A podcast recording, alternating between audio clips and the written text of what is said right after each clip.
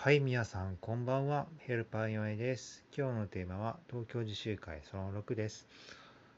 いやね、ああのー全然人が来ないです。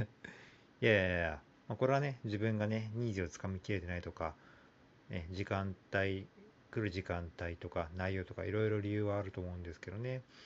あの、来るやつは来るんですね。あの、自分がメインでやってる朝活自習会はね、いつもコンスタンスに10人以上最近は参加していただいて、回数も今もう53回目、2回目ですね。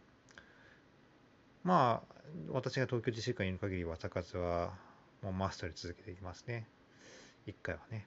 やっぱね、シンプルが、じゃないと結構ね、いろいろ自分もきついって面があってね、3つまでですね。1つは朝活自習会、もう1つはオフライ、で、もう一つは余力があれば何かっていうところですかね。